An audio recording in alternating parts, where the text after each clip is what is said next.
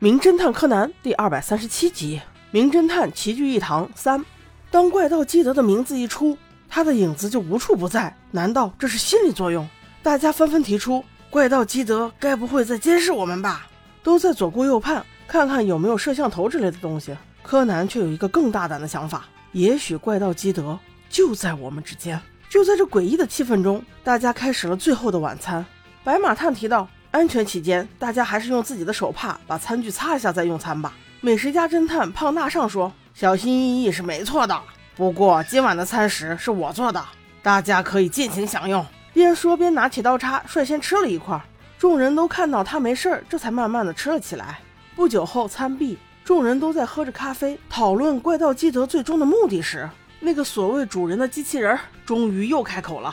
他说：“这栋别墅实际拥有者是上世纪的一个贵族乌丸连耶。”他在九十九岁高龄时，邀请了政商界著名的有钱人，在这栋大别墅开了一个 party，实际上挂羊头卖狗肉，那是一场不可告人的地下拍卖会啊！由于当晚发生了一些意外，竟然引起了大规模的火拼，于是就在那一晚造成了重大惨案，到场嘉宾无一幸免，全部死在了血泊之中。小五郎突然问道：“那当时这种惨案为什么没见报警呢？”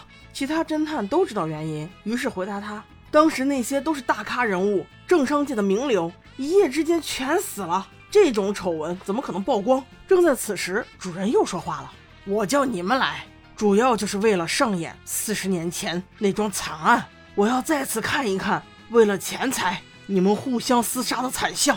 不过在这大城堡里，你们要找到宝物，犹如大海捞针。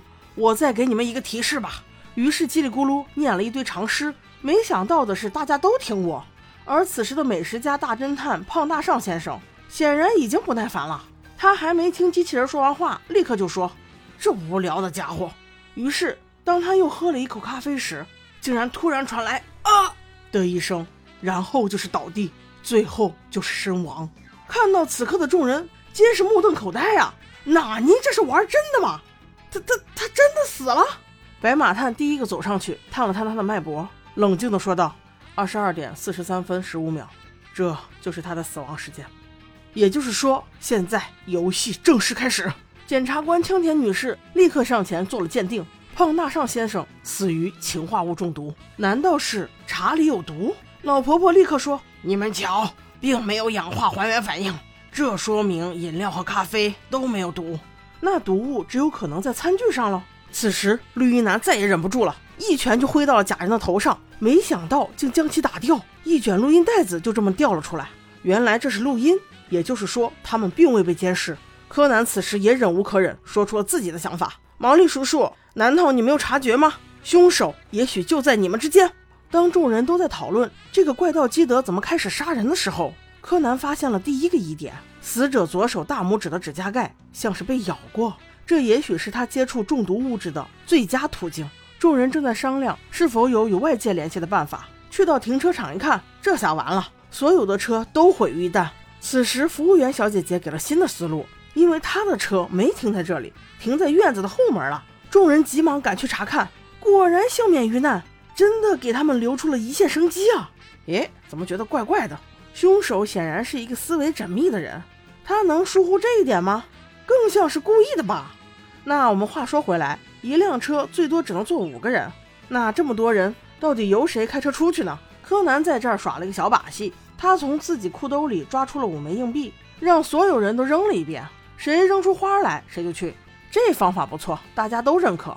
于是没过一会儿，第一批开车出发的人选就定了下来，只有三个，分别是毛利小五郎、老太太侦探，还有那个绿衣男。他们决定由小五郎开车，于是三人就上路了。很快，他们就开到了那座木桥旁边。小五郎和绿衣男都下车查看，那座桥果然也被炸断了。正在此时，可怕的事情发生了，他们开来的车子忽然“嘣”的一声爆炸了。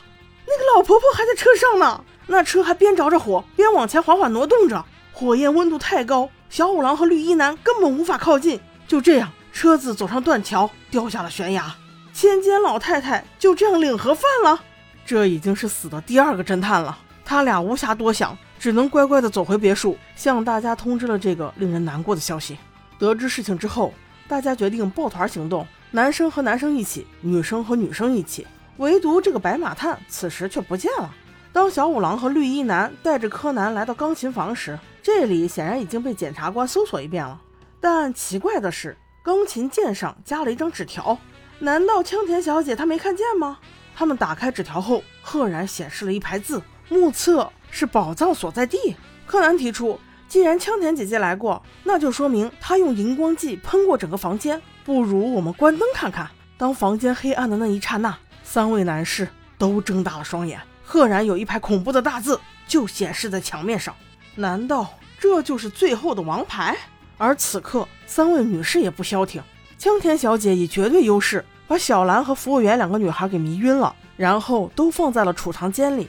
当她准备离开的时候，帅帅白马探终于出现了。江田小姐，我就知道肯定是你，凶手肯定不会自己坐上那辆会爆炸的车的。再加上我的枕头下面竟然有一把枪，你就不要再掩饰了。而此时的枪田小姐并没有紧张，她转身直面白马探道：“你的想法跟我的一样。”于是率先开了一枪，白马探应声倒地。这是第三个死的侦探了，他真的死了吗？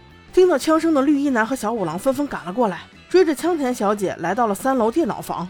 没想到枪田小姐也死在了地板上。此刻的绿衣男再也忍不住了，掏出枪指向小五郎道：“这一切肯定都是你干的。”至此，你女儿也没死吧？